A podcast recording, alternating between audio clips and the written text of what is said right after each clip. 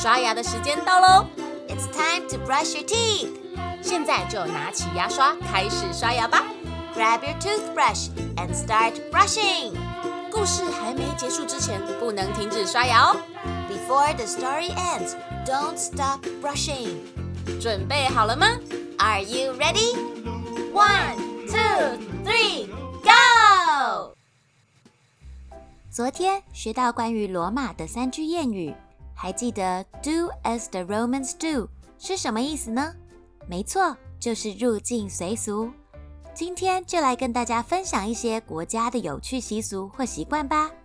在新加坡，你可以穿夹脚拖或短裤到处走，就连去五星级饭店也一样哦，不用担心会不礼貌。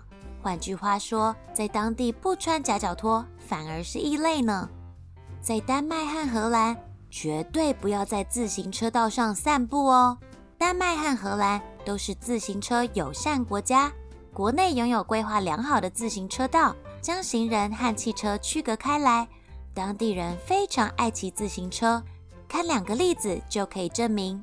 荷兰创造了世界第一条太阳能自行车道，一到晚上，荧光涂料和太阳能 LED 灯会像星空一样美丽的闪耀。灵感是来自于国宝级已故画家梵谷的画作《星空》，而丹麦政府为了鼓励民众多骑自行车，设立了一条长达三百公里的自行车高速公路，沿途有自行车充气站、修理站和休息站，还使用特制的交通信号系统，减少行经交叉路口的停留时间，非常方便。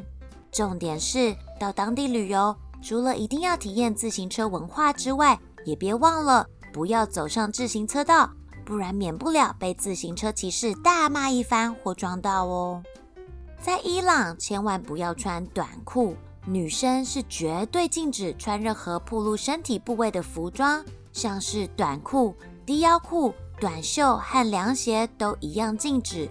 而男生如果在伊朗穿短裤，对当地人来说就像是没穿裤子，非常不礼貌哦。如果是去土耳其，当地人请你喝杯茶，千万不要拒绝。对土耳其人来说，喝茶是每天必须做的事。如果到当地旅游，陌生人请你喝杯茶，也不要觉得奇怪。这时候拒绝他们的喝茶邀请，反而是一件很不礼貌的事情哦。再来，如果到了法国，就算遇到陌生人，也要说一声 Bonjour。法国人对于打招呼这件事情表现得相当亲切。在路上，如果和陌生人对到眼，一定要先说声 Bonjour，你好。另外，法国人在朋友之间会用亲脸颊的方式来打招呼，这是一种礼貌的行为，千万不要被吓到哦。入境随俗是对别人文化的尊重，会让你赢得当地人的好感，大家才能更好相处。所以出国前记得做好功课哦。事说完了，牙齿也变干净了。Good job, you did it！